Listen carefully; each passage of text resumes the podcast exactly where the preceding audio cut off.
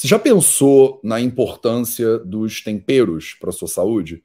A gente fala muito sobre a importância da alimentação, né? Eu costumo dizer que a alimentação é um dos pilares da saúde. Né? E você deveria tomar muito cuidado com as coisas que você come, porque elas interferem diretamente na tua saúde. Só que muita gente não sabe né, cozinhar, nem temperar a comida direito.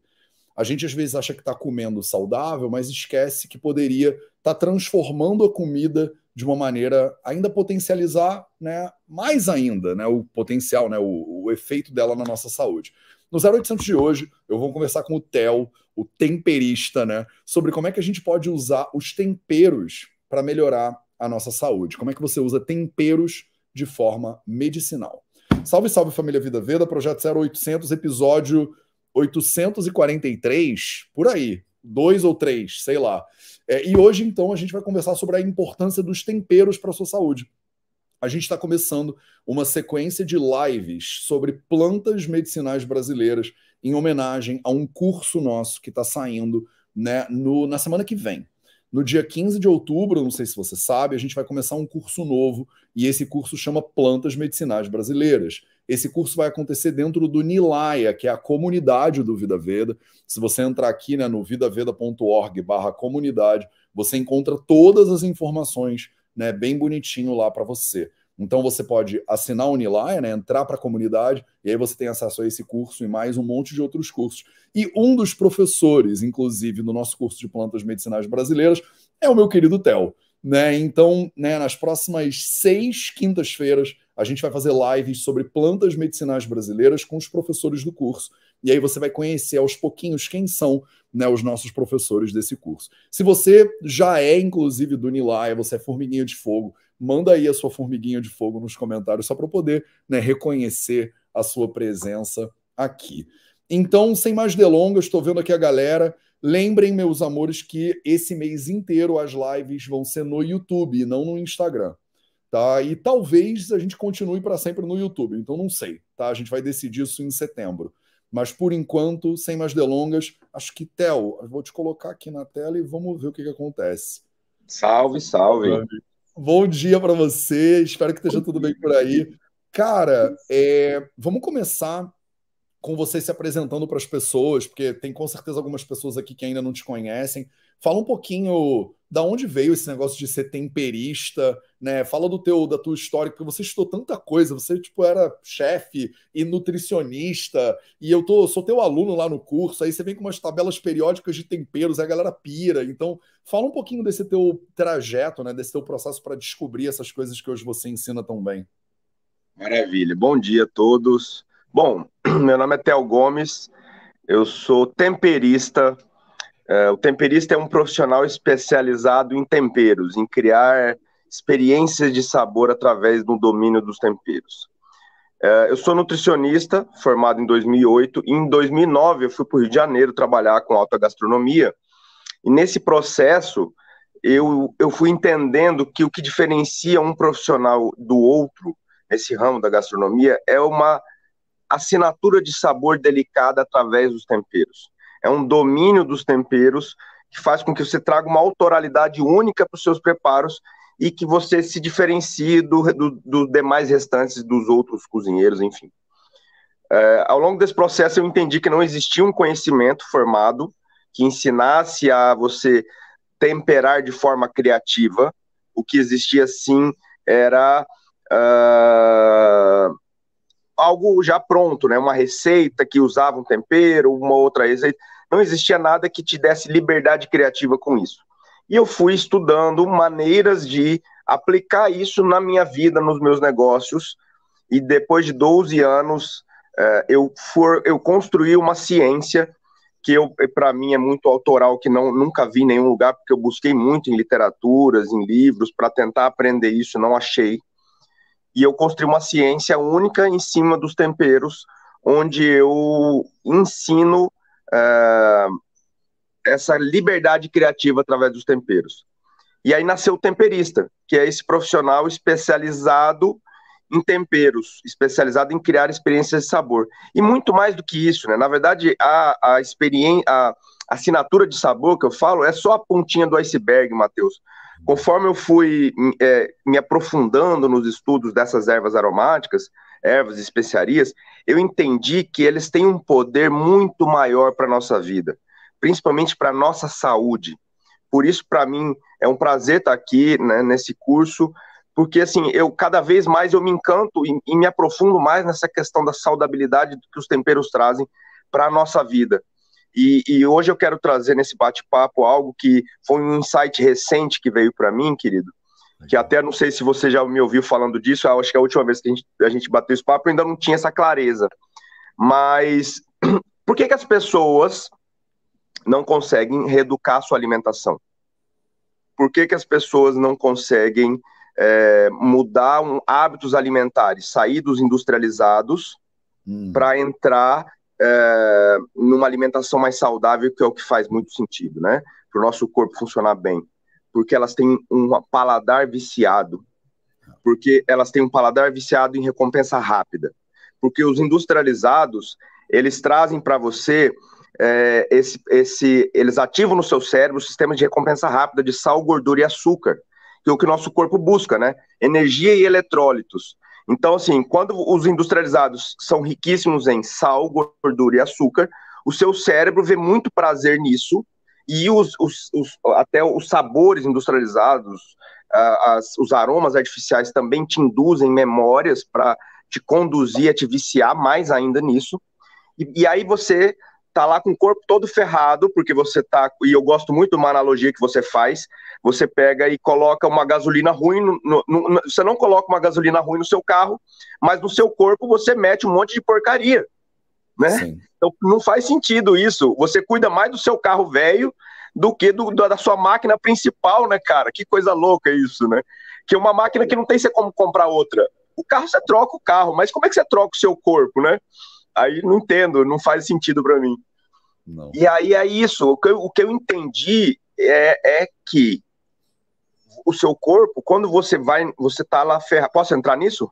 Claro, vamos embora. Eu já estou aqui tomando notas mentais. Quando o seu corpo tá fudido, tá? Desculpa a palavra, tá, pessoal? Mas quando o seu corpo tá ferrado, você vai no médico. Aí o médico fala assim para mim, para você, ó, você tem que fazer uma uma porque 74, aí eu comecei a estudar mais sobre isso, Matheus. 74% das mortes no Brasil são devidos a essa alimentação baseada nesse. Isso é o Ministério da Saúde, tá? É, a uma, um estilo de vida, né? E principalmente uma alimentação voltada para sal, gordura e açúcar. É isso que mata a maioria das pessoas. E assim, é, aí você vai no médico, o médico fala assim, cara, você tem que mudar seu estilo de vida, você tem que melhorar sua alimentação. Aí ele te manda no nutricionista, o nutricionista fala assim, ó, você precisa fazer uma reeducação alimentar. Então agora você para de comer industrializado, diminui o sal, a gordura e o açúcar da sua alimentação, começa a comer folhas, legumes integrais. E aí, cara, o seu cérebro não consegue entender. Por quê? Porque folhas naturalmente são amargas, paladar amargo. Uh, os legumes têm, têm paladar doce, porque são reservas de amido. Aí os grãos que antes você mastigava um arrozinho, um maciozinho, você começa a mastigar um arroz mais duro de mastigar. Então, para o seu cérebro não é prazeroso. Não. Aí o seu cérebro fala assim, meu irmão, tá maluco? Volta para comer aqui industrializado lá que era muito melhor, cara. Para com isso, você tá doido. Aí você vai, entra, você entra num. Vamos ver se as pessoas se conectam com isso. Você entra nessa reeducação alimentar, aí você fica desesperado para chegar no tal do dia do lixo, porque o nutricionista já sabe que você não vai conseguir manter isso muito tempo, então ele te dá um dia de folga, né? Aí ele te dá um dia do lixo. Olha que coisa louca, né? Um dia de liberdade para você enfiar o pé na jaca. Sim. Aí você vai fica louco para chegar o dia do. Então você não mantém isso. Você não consegue manter uma alimentação saudável muito tempo. Porque o que você não entende, o que normalmente a gente não entende, né? Que o nosso cérebro está condicionado e viciado a sistemas de recompensa rápida. Sal, gordura e açúcar, que é o que os industrializados têm, trazem para você. Você só vai conseguir mudar esse jogo a partir do momento que você reeducar o seu paladar que você mostrar para o seu cérebro que sim, ele pode ter prazer em uma alimentação mais saudável. E como é que eu entendo que é possível isso? Quando você traz sabores e aromas complexos para essa alimentação saudável, uma alimentação mais prazerosa. Você mostra para o seu cérebro que ele pode ter prazer, sim, numa salada gostosa, ele pode ter prazer sim no, no, nos legumes, nos, nos integrais, numa carne mais magra, não, entendeu? Não precisa ficar nessa busca incessante de gordura, açúcar e sal, cara. E aí isso para mim explodiu minha cabeça e eu hoje tô me, me tô até desenvolvendo um programa de reeducação do paladar agora. É, e, e assim, é tão importante tudo isso que está comentando, porque efetivamente é o que você disse, assim, a gente é educado num sistema que os sabores são os mais intensos, né, possíveis, e eles são produzidos por engenheiros de alimentos, assim, a pessoa, Sim. o cara não é um cozinheiro, ele é um engenheiro. Ele está é. ali tentando formar um, uma complexidade que às vezes nem complexo é, que mexa mesmo no teu sistema de dopamina e tudo para você querer ficar voltando ali sempre e comprar mais pacote de biscoito, alguma coisa assim, né? Sim. E a gente também é educado desde pequeno a, a pensar que tempero é um negócio que é difícil, complicado, inacessível, é, que se para facilitar a tua vida eu vou botar dentro de um sachêzinho. E aí a gente foi educado de pequeno para pensar que aquilo ali é amor, né? Então os caras lá do marketing fizeram um trabalho sensacional dizendo: Perfeito. olha, o que você está botando aí? Não, isso aqui é amor. Mas não é Perfeito. é amor. É um bando não. de coisa ultraprocessada. E amor, de repente, é você ter um, uma hortinha na sua janela, né, na sua, no seu apartamento, que você vai lá e coleta três, quatro coisas e você consegue botar aquilo na tua comida e transformar aquele paladar é, que de um dia é de um jeito, de outro dia é de outro jeito. E eu acho que um troço que você falou que eu acho muito maravilhoso é isso, né? É, as pessoas amam aqui no nosso perfil, os nossos alunos e alunas amam conteúdo de culinária, né? Adoram aprender a cozinhar e tudo mais. E é impressionante como as pessoas morrem de medo da cozinha, assim. Então, a pessoa vai sair um pouco daquele alho, cebola, sal e pimenta do reino, ela já acha que é um mundo meio complicado. As pessoas morrem de medo de canela, porque canela não pode, porque não sei o que lá, o gengibre não pode, porque não sei o que lá. Mas a pessoa não tem medo de tomar um remédio. Um paracetamol é tranquilo, mas a canela e o gengibre são um perigo para a saúde. Então, eu acho que existem muitos interesses da gente ser tão confuso assim tem uma galera que ganha muito dinheiro, quanto mais confuso a gente está, mais dinheiro eles ganham, né? De você virar para uma mulher ou para um homem e dizer assim: olha, você não vai conseguir usar esses temperos, não. Usa o meu saquinho que tem o tempero aqui do negócio do amor, que você vai, que vai. Tudo fica gostoso. Mas o que as pessoas esquecem é que também fica tudo igual. Né? Se você usar sempre o mesmo saquinho, todas as coisas têm o mesmo gosto. Né? E o, o que é muito louco, Theo, é que no mundo de hoje, efetivamente, né, o fast food, o junk food, tem tudo o mesmo gosto. É. A gente esquece, né? Não, não tem mais. Antigamente, é, a gente falava que tudo tem gosto de frango, né? Se você não souber qual é o sabor do negócio, você fala, ah, isso aí tem meio que gosto de frango. Mas a uhum. real é que hoje, se você come um hambúrguer, um sanduíche desses de fast food, todos eles você não sabe mais. Se você fechar o olho, você não sabe se aquilo é carne, se é frango, se é peixe. É tudo a mesma coisa, sabe? Então, é... e aí é louco, né? Porque você tá falando o que diferencia um chefe de outro chefe é o tempero. E às uhum. vezes a gente acredita mesmo que usar os temperos, então, é coisa de alta gastronomia. É coisa de masterchef, é coisa de alguém que estudou no Le Cordon Bleu, que morou na Itália. E as pessoas esquecem que, tipo, no Brasil, a nossa volta é tudo tempero, na real. Sim. Se você olhar para a esquerda e para a direita, tu tá no meio do mato, eu tô no meio do mato. Isso aqui é tudo tempero, meu irmão, muda tudo. E uma das coisas que eu achei incrível no teu curso, e aí eu quero te ouvir mais um pouco sobre esse aspecto medicinal, é que eu comecei a fazer o teu curso e aí vocês fazem uns desafios, né? Acho que é toda quarta-feira o, o, pessoal Isso. bota lá um desafio. E o primeiro desafio me bugou, Theo. O primeiro desafio, vou dar um spoiler pra galera. O primeiro desafio foi tipo usar cominho num prato doce. Sim. E aí eu lembro, eu chamei a Bruna, que é nossa chefe de cozinha aqui no sítio. O Caio adora cozinhar.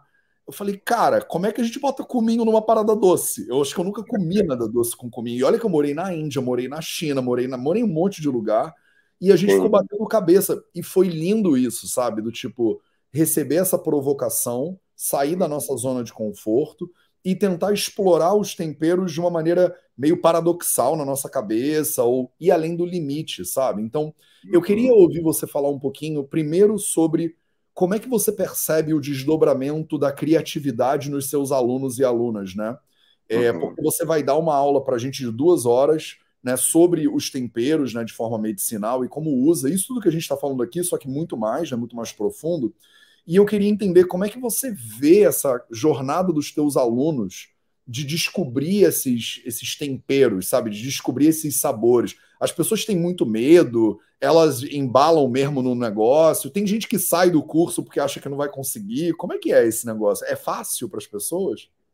Legal. É, então, é, voltando ao que você falou antes, eu, eu identifiquei três vilões que eu chamo de vilões temperistas ou vilões dos temperos, né? Que primeiro, o primeiro deles é o medo. Por que, que as pessoas têm esse medo da cozinha?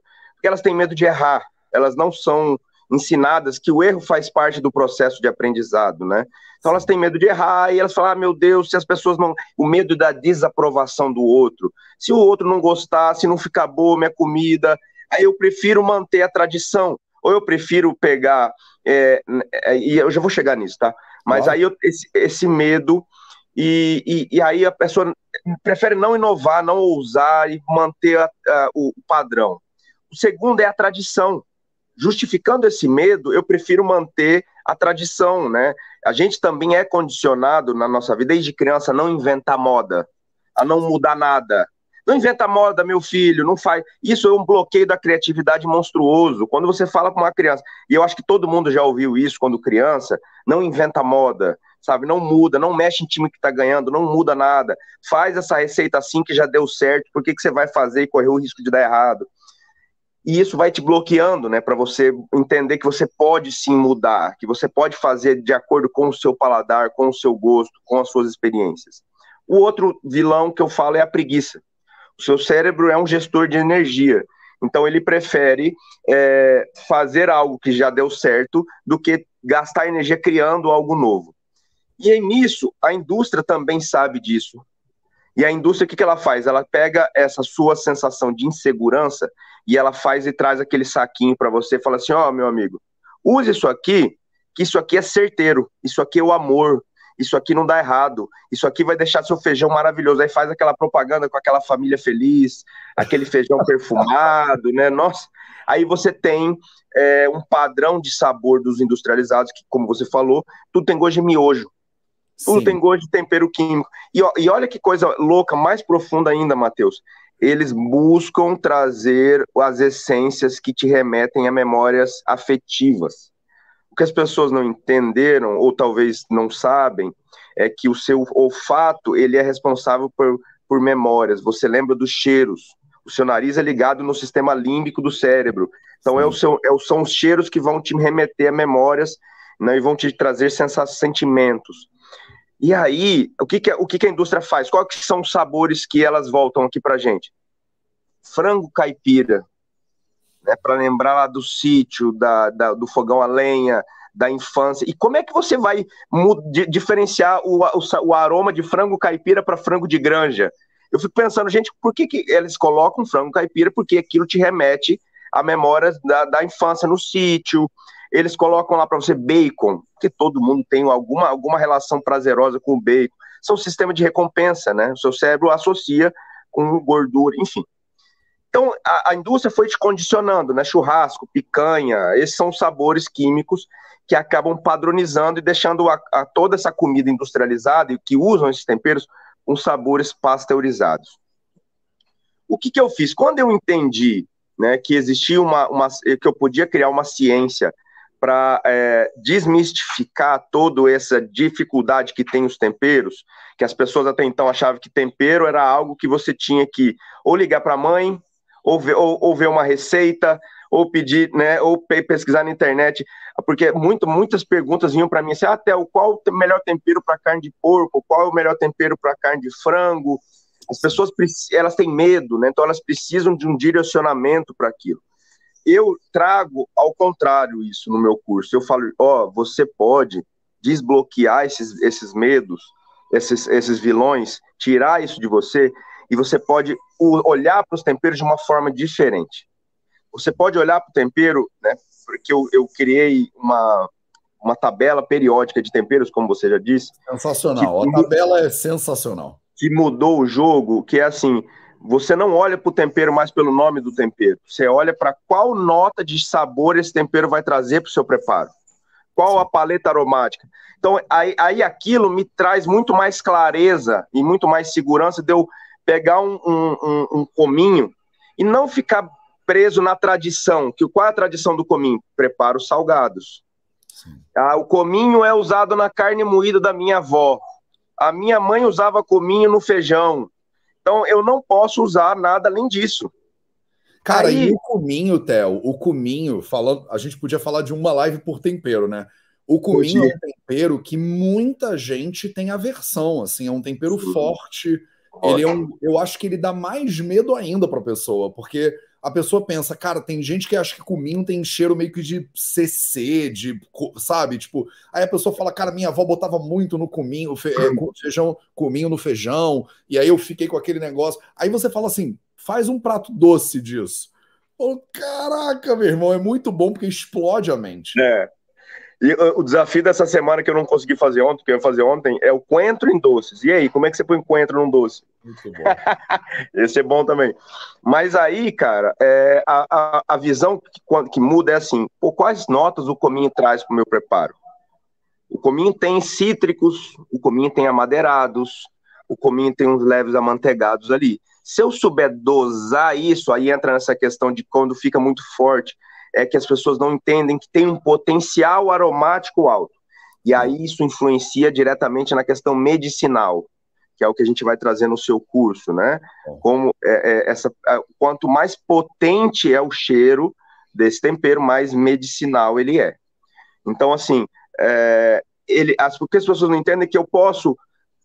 Li, é, eu falo que os temperistas eles são maestros de uma orquestra aromática. Eu posso reger esse, esse tempero de uma forma harmoniosa, melódica.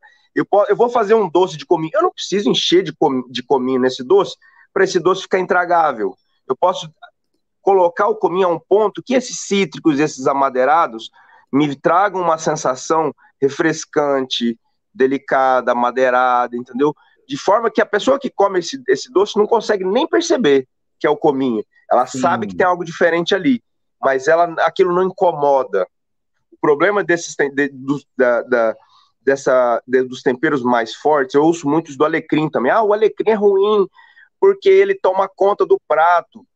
O problema não é o alecrim. O problema é você que está colocando muito alecrim no seu prato. Aí o, o alecrim realmente. O problema não é o alecrim, o problema é você. É, é você. Entendeu? Você não está sabendo lidar bem com o alecrim. Eu, eu, eu uso uma analogia muito boa, que é assim: é, você temperar a sua comida e usar mais de um tempero é como se você tivesse é, um maestro regendo um coro. Se você tem alguma voz ali gritando fora do tom, muito alto, o que, que vai acontecer? Aquela voz vai incomodar, as pessoas só vão prestar atenção nela, porque ela está se destacando e está fora do tom, que é o que acontece quando eu, eu, eu, eu não, não lido dessa forma, não doso esses temperos com uma inteligência, eles acabam saindo do tom. Então, o, a, essa ciência que eu desenvolvi é justamente para você entender que você pode criar melodias aromáticas dentro do seu da sua do, da sua comida e de forma harmoniosa e delicada.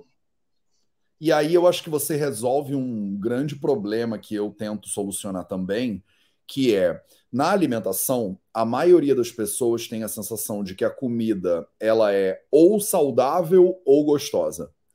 Né? Existe uma sensação de que comida gostosa é tipo frita com a bola de sorvete frita com calda de chocolate. E a comida saudável, ela é salada de chuchu, né? Que não tem gosto de nada.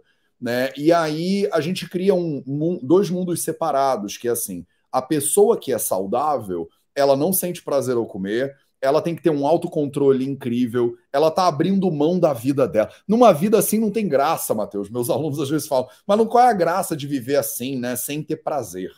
E a pessoa que tem prazer é aquela pessoa que vai ter um ataque cardíaco aos 35 anos porque ela só come tranqueira.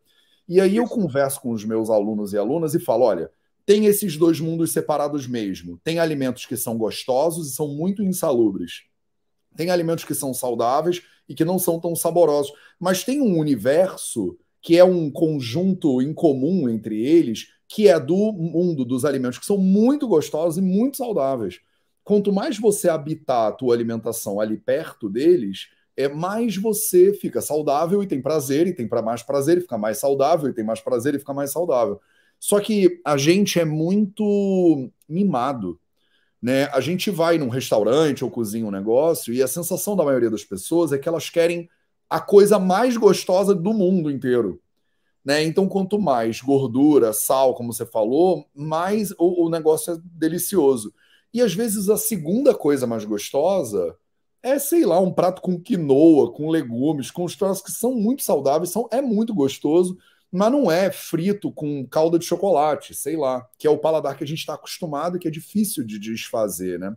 Então, às vezes, as pessoas vivem num universo de achar que a saúde e o prazer são coisas incomunicáveis. E aí, quando você vem e traz esse conteúdo de como colocar temperos, né? Que são plantas medicinais, no fundo da, né, no fim das contas, e que elas, além de serem medicinais, elas podem promover sabor elas podem deixar a sua comida deliciosa, elas podem gerar uma comunicação sua com a sua família totalmente diferente, porque você envolve, né, culinária, o guia alimentar para a população brasileira fala isso, né? Você tentar cozinhar em grupo, né, comer em família, é, fazer da alimentação um processo social, né, um processo coletivo, que torna tudo mais divertido e mais interessante. E além disso, você procura doenças com esse negócio né? Tipo, você nutre, né, Tel? Você tinha essa percepção quando você estava estudando nutrição ou isso veio depois, assim, de juntar esses universos da saúde e da culinária?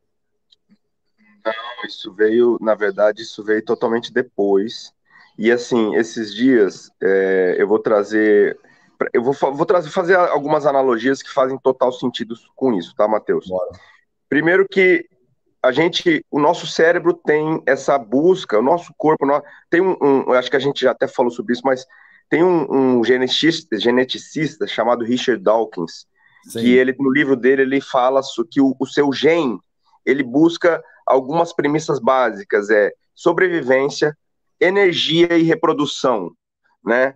E dentro dessa questão da energia, o, o homem né, nas, nos primórdios lá, né? Como caçadores, eles buscavam alimentos com mais maior teor de energia, porque você conseguia passar um tempo maior sem se alimentar. Então a carne, a gordura, né, os alimentos mais energéticos eram mais propensos a te dar reservas de energia. A gente foi levando isso com a gente ao longo desse processo.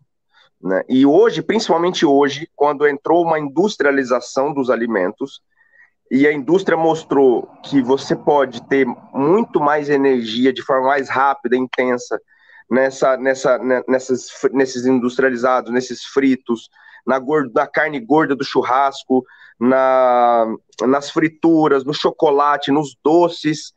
O seu cérebro ele está diretamente aficionado nisso. O açúcar é extremamente viciante.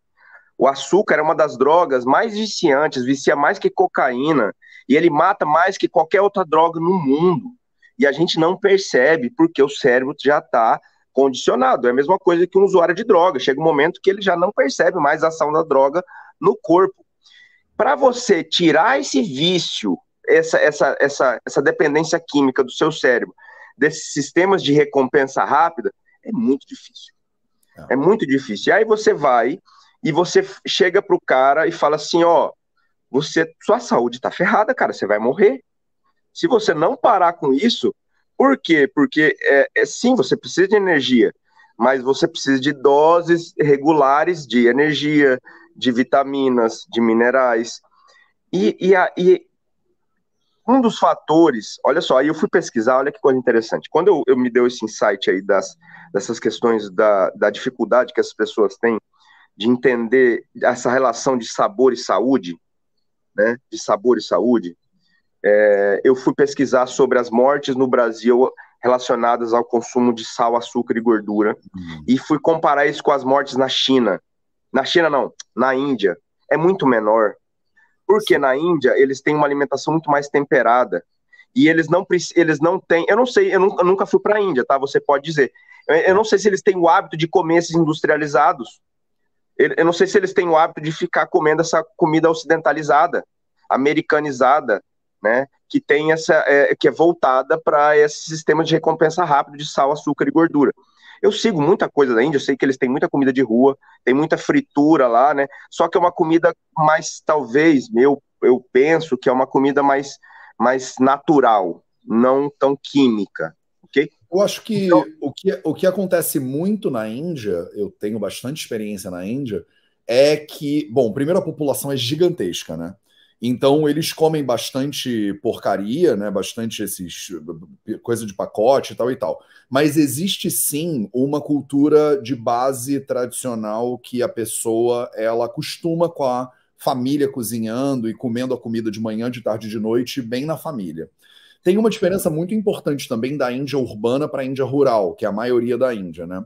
É, na Índia urbana existe uma, parece que um desejo de ser Estados Unidos, né? Ocidentalizado. ocidentalizado. E tem uma coisa de Índia rural que é onde eu morei. A minha experiência é uma Índia mais rural. Que as pessoas realmente andam de sari no meio da rua e não tem muito essa conexão, sabe? Tipo, comem algumas porcarias sim. Tipo, eles adoram quando chega um Starbucks na cidade ou um, um esses, essas marcas grandes, né, quando chegam na cidade, a galera consome. Mas a base maior, acho que a maioria das pessoas acaba comendo muito mais comida feita em casa que era a nossa realidade. Quando eu era pequeno, eu lembro, não estou querendo ser um tio velho, né? Mas quando eu era pequeno, a gente comia fora quando era aniversário de alguém.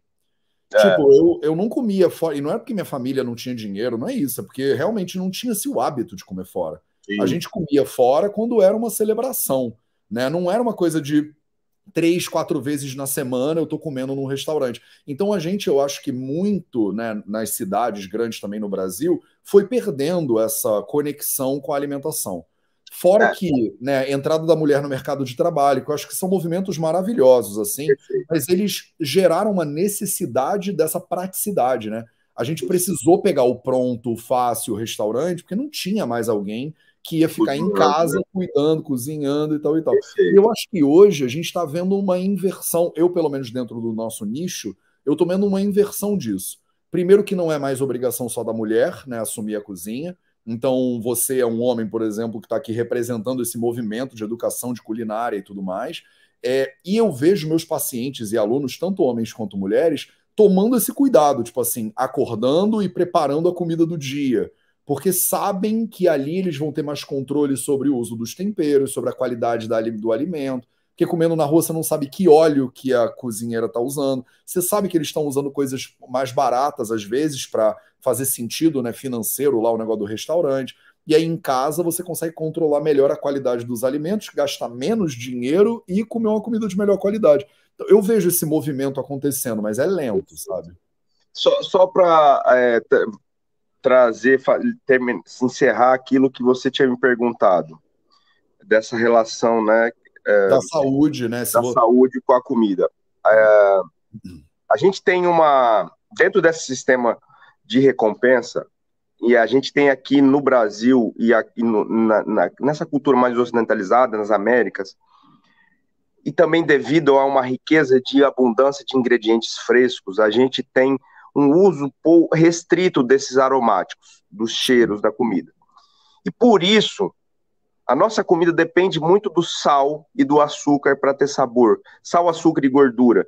Tanto que se você olhar a comida caipira brasileira, é, você você você vai ver que a base da, de sabor da comida caipira é banha, o frito e pinga, da carne, que é o que dá, que dá os sabores, e tem toda uma questão histórica que eu conto para a galera de, de, de é, entrada, né, em, não é invasão, mas seria uma invasão, né, mas uma, uma colonização desse interior do Brasil, onde esses caras entravam com o que eles tinham de, de, de mantimentos ali, e eles conseguiram trazer o sabor da comida através dos, da reação de Maillard que a carne traz para esses preparos, que ele libera realçadores de sabor, são os tostados da carne.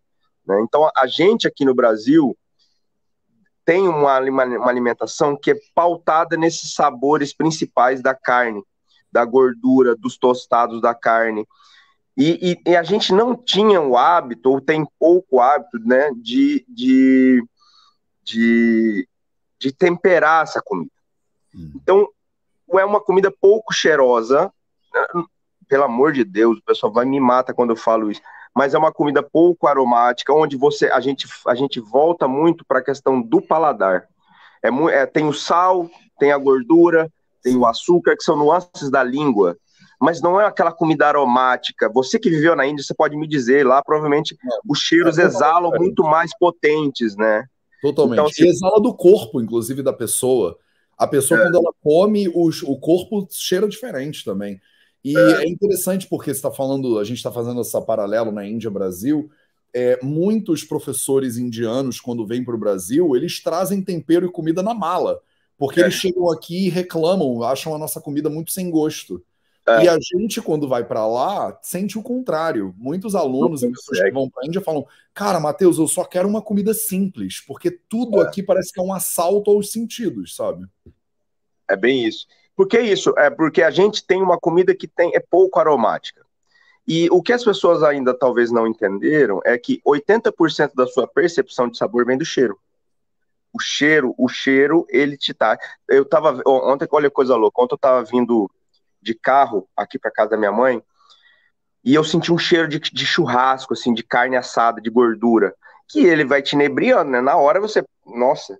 Aí eu fui chegando perto de uma feira acontecendo. Eu falei, olha que potente, né? A sua língua não capta o sal doce de, a, a quilômetro de distância, mas o seu nariz ele tem uma potência gigante, monstruosa. E a gente não explora isso, né? Enfim, e aí, Matheus, qual que é a grande questão? É, a, é, além da gente ter essa alimentação, se, se, você pegar a base da alimentação brasileira caipira, eu tô aqui no Mato Grosso do Sul, eu vivo isso constantemente, né? Eu sou um carioca erradicado no Mato Grosso do Sul. É, Mas aqui a base seu, da alimentação... Cari... A sua carioquice ficou para trás, eu acho que há muito tempo, até o ficou sotaque, tudo. Tudo, não? E aí, assim, é... a comida deles é mandioca, fontes de carboidrato: mandioca, arroz, feijão, carne, carne gorda com, com e pouquíssimas, pouquíssimos legumes, pouquíssimas verduras. Né? O legume que eles. Que, o, o tradicional mesmo, o, o, caipira mesmo, o pantaneiro, o, o interiorano, ele come só fontes de carboidrato, proteínas e gorduras. Não tem-se o hábito. Por quê? Porque gente, eles não associam né, o cérebro não entende que ele pode sim ter prazer nessas, nesses alimentos. Porque a, a, a criança, uma coisa interessante, eu, eu, eu tô viajando, eu tô indo embora, tá, Matheus? Se você quiser me cortar, tô... você pode entrar no meio, tá? Não, eu tô te dando corda para ver até onde você vai, então, então eu a, acho maravilhoso. A, é, a, criança, ela tem um sistema de defesa natural onde é, ela, ela, ela entende que o verde é perigoso, e que os paladares amargos são perigosos. Para quê? Para evitar dessa criança comer uma folha, se intoxicar e morrer. Então a gente tem é, essa percepção do amargo na nossa língua, principalmente associado a veneno e remédio. Então assim, e, e o, quais são qual, qual o principal paladar das folhas verdes? Amargo. Tanto que muitas folhas verdes foram sendo selecionadas geneticamente para ser menos amarga. A alface era muito mais amarga do que é hoje. Sim. A rúcula era muito mais amarga do que é hoje. A gente foi deixando de comer alimentos mais amargos, que são extremamente saudáveis, como as punks, por exemplo, porque não, tem, não é palatável. E muitos dos legumes também foram sendo deixados de, de, ser, de ser consumidos. Legumes que eram consumidos antigamente não são mais. Entendeu? Então, assim, gente, o nosso, nosso cérebro não entende aquilo como prazer. E, e, e como é que você faz para você mudar esse jogo e mostrar para o seu cérebro que você pode sim ter prazer na, nos, na, nas verduras, nos legumes? É você mostrar para o seu cérebro que esse alimento pode ser muito mais prazeroso através do cheiro, através do tempero. Quando você tem uma comida mais temperada, você tem uma comida 80% mais saborosa. Cabe às pessoas entenderem, verem, né, quem já comeu de nariz entupido ou teve Covid, qualquer alimento ficava sem sabor. Então, quando você traz uma comida, os temperos para sua comida, você traz essas ervas aromáticas para sua comida, você tem uma comida 80% mais prazerosa. E aí, cara, que tem essas outras questões. De quebra, você ainda traz uma série de benefícios medicinais, que essas ervas são potentes demais. Eu vou trazer uma, um, um caso que aconteceu comigo segunda-feira, até tenho feito live sobre isso. Eu, eu tive domingo uma, uma gastroinfecção intestinal. Né? E eu acordei assim, passando muito mal, vomitando, passando mal. E aí eu falei, duas uma, ou eu vou para um médico é, tradicional e ele vai me dar amoxilina, vai me botar no soro, ou eu vou recorrer a essas, é, a essas ervas que eu tenho que são potentes. Recentemente foi feito um estudo é, que o, o orégano, o óleo do orégano, ele tem um poder de quase 10 vezes maior que a amoxilina para matar bactérias. Aí eu falei, cara, eu vou pegar e vou testar isso, eu vou tomar um chá de orégano. Matheus, enquanto a amoxilina natural, eu teria que tomar sete dias para regularizar esse problema que eu tenho, que eu tive. Eu tomei um dia de chá de orégano, eu tomei uma, uma xícara de manhã, uma xícara no almoço, uma xícara à noite e uma xícara no outro dia. Acabou, zerou, bala. Aí eu falo, gente, ó, aí, aí, aí, olha só, aí me veio, aí me trouxe mais. Por que, que a gente não sabe disso? Por que, que você não sabe do poder que essas ervas têm? Porque a indústria farmacêutica que domina o mercado global financeiro, elas não querem que você saiba que você tem no, no quintal da sua casa remédios muito mais saudáveis e potentes do que esses que eles vendem. Entendeu? Eu, eu, lógico eu não sou médico, tá? Eu não tô querendo, eu não vou prescrever nada. Eu sou falando que eu fiz, eu fui, fiz e tomei. Né? É, o que eu vou falar no curso vai ser dos benefícios disso e como a gente mesclar isso com prazer e sabor ao mesmo tempo. Né? Então eu posso ter uma alimentação muito mais saborosa e ao mesmo tempo saudável, medicinal e ainda mudar um mude no meu cérebro e mostrar para o meu cérebro da minha família que eu posso ter prazer sim nesses alimentos mais saudáveis. Eu tenho os meus alunos já me trazem isso, Matheus, é incrível. Eles começam, eles chegam para mim e falam: "Theo, eu não consigo mais comer fora de casa. Eu, eu não consigo mais ficar pedindo pizza, hambúrguer. Eu, a, a minha família não quer mais, eles querem que eu fique cozinhando. E aí você tem que ver se você vai querer se meter nessa, né? Porque é isso. Porque você a, a sua comida fica tão mais interessante, tão mais prazerosa, que o seu cérebro vai falando: opa, calma aí. Eu, eu, meu, o corpo está funcionando melhor, eu estou tendo mais disposição para trabalhar, para funcionar, eu estou tendo mais prazer. Então, olha só que interessante a potência que tem esses temperos na nossa vida e que as pessoas e que muita gente ainda, é, graças a uma, uma série de questões culturais, não entenderam, né? Não entenderam dessa potência toda. E, e então você. Você foi, ah. você foi comentando, você foi falando, e várias pessoas estão botando nos comentários aqui. Eu também já tomei chá de não sei o que, já me melhorou. Eu tomei chá de cavalinha, não sei o que. Eu tomei chá de orégano, não sei o que lá. Então, eu vou convidar, né, todo mundo que estiver aqui assistindo, ou ao vivo, ou na gravação. A gente está fazendo agora terças e quintas ao vivo no YouTube, né? Então, me conta aí nos comentários é, se você já usou alguma erva, ou se você usa alguma dessas plantas medicinais e você sente algum efeito na sua saúde, né? Então, eu conheço mil histórias dessas que você está contando, e é muito interessante refletir sobre é, quando a gente fica com mais autonomia, quem é que perde com isso? Né? Tipo, quem tem interesse em eu ficar doente? E a gente vive num mundo muito louco que a indústria que bota agrotóxico na tua comida é a mesma indústria que te vende remédio.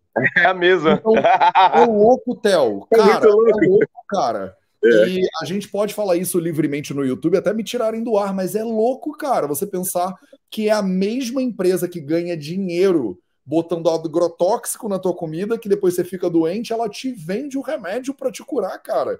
Tipo, se a gente não para para pensar um pouco sobre isso, né, e buscar autonomia nessas ciências tradicionais, né, no que a gente tem de conhecimento moderno, é, a gente fica lascado, a gente fica na mão desses interesses que a gente não entende, não conhece. Então, assim, eu acho que estudar as plantas medicinais né, é, de certa forma, um movimento de revolução, assim, de rebeldia revolução. mesmo, sabe? Com tipo, certeza é para você tomar mais autonomia da sua saúde, para você não ficar dependente desses sistemas. Obviamente, você vai precisar de médicos, vai precisar de nutri, você vai precisar dessas coisas na sua vida eventualmente. Mas, tipo assim, passei mal, catei ali um negócio no meu quintal e agora eu tô melhor, em vez de ficar 10 dias, como você falou, né, tomando remédio, que às vezes não é necessário. Né? Então, não, e olha que louco, só um, um parênteses aqui. Você, você vai no médico, você vira, fica num ciclo desses remédios, né? Ele te dá amoxilina, a moxilina vai destruir sua flora intestinal, ele, aí você vai ter que tomar um floratil, você vai ter que tomar um protetor gástrico, você vai ter que você entra num ciclo vicioso daquela, daquele, daquele medicamento. Quanto quando você toma, por exemplo, uma, um fitoterápico, um chá, um, um chá de, de, de alguma erva medicinal, além dela curar aquele problema, ela ainda regula todos os seus órgãos, porque esse, esse, esses, essas ervas elas têm poderes antioxidantes, elas vão limpar o seu, a, o seu a, vão tirar a oxidação e inflamação do corpo, ao mesmo tempo que estão matando bactérias, ao mesmo tempo que estão regulando o funcionamento dos seus rins, do seu fígado. Olha que louco isso! Você vai tomar um remédio hum, tradicional que vai ferrar com o resto, você vai ter que tomar outros para tentar regular o que ele ferrou, sendo que você pode tomar algo que ela, além de agir naquele ponto de dor que você tem, ela ainda vai ajudar a regular uma série de outras questões ali. Não, e olha, Aí, que, escolha, né? olha que incrível, olha. Beatriz Castro, estou compartilhando seu comentário. Fala sério, também usei orégano para curar uma cistite leve nessa semana mesmo. Tomou chá de orégano. Amanda Aziz Alexandre, já resolvi infecção urinária com chá de cavalinha e chá de orégano. Banho de assento, inclusive. É, o Ivan Kleber falou: olha, já estou produzindo meus temperos também sem sal. É, eu tomo chá para tudo. Olha, a Flávia disse: curei uma candidíase de repetição com orégano e tomilho branco. Tenho seguido suas orientações, muito grata. Né? Então, assim, tem um monte de gente. Ah, o Manuel está dizendo assim: olha, eu sou temperista e aluno do TEL. Minha vida e minha família mudou por conta dos temperos. Então, olha que interessante, né? A gente tem um monte de gente, tem quase 200 pessoas aqui no YouTube e um monte de comentários afirmando isso. Então, se você está assistindo isso aqui, você ainda está na dúvida, né, se é. isso é um caminho possível, vai estudar, né? Segue lá o arroba temperista, né? Que tem muito conteúdo importante aqui no YouTube. A gente bota milhares de conteúdos também para ajudar na tua saúde. Hotel, vamos encaminhar isso para o final, porque eu acho que a gente pode ficar aqui conversando para sempre. Então, Ixi. você vai dar. Você vai dar uma aula para o meu curso de plantas medicinais brasileiras. É, eu queria só deixar assim, tipo, quem quiser conhecer mais do teu trabalho, quem quiser saber o negócio da tabela, né? Como é que a pessoa consegue saber mais sobre você? Sim, então, é, pelos canais mesmo é, da internet, no, no temperista, elas, essas pessoas podem me achar no Instagram, no YouTube, no TikTok, na, nesses canais de movimento aí, né, que a internet possibilita a gente chegar com essa mensagem mais longe. Isso é maravilhoso, né? Como a gente conseguiria abranger tantas pessoas e levar essa mensagem para tantas pessoas se não fosse essa ferramenta maravilhosa. Então, é isso. Tem lá no meu canal do Instagram, temperista, no YouTube uh, e na, nas outras mídias, nas outras plataformas. Eu vou colocar todas as redes do Tel nesse comentário, né, no, no, na descrição aqui desse vídeo no YouTube. Tem o arroba temperista que está aqui, né, do lado do nome do Tel também. Então vocês podem seguir lá no Instagram, mas aqui no YouTube também. Então, Theo, a gente se vê na aula, hein? Tamo junto. Perfeito. E eu quero fazer um convite para as pessoas Bora. que se interessaram é, e participar do, da, da, do Nilaia, né, desse curso de ervas medicinais brasileiras. Vai ser um prazer para mim estar lá dentro desses monstros aí. Maravilhoso. Muitos que, que vão levar esse conhecimento e que eu acho fundamental, Matheus. Eu tenho cada vez mais me encantado no poder que essas ervas têm para uhum. nossa vida. E é um conhecimento extremamente válido, né? Porque, Não, assim, é, é, isso, é um, é, um, é um movimento de, de luta contra esse domínio dessa indústria que te acaba te prendendo. E tudo está relacionado. A indústria dos, industrialidade, dos alimentos industrializados querem que você fique doente, que, né, na verdade, no fundo, eu acho que todo mundo ali é meio que parente, sabe?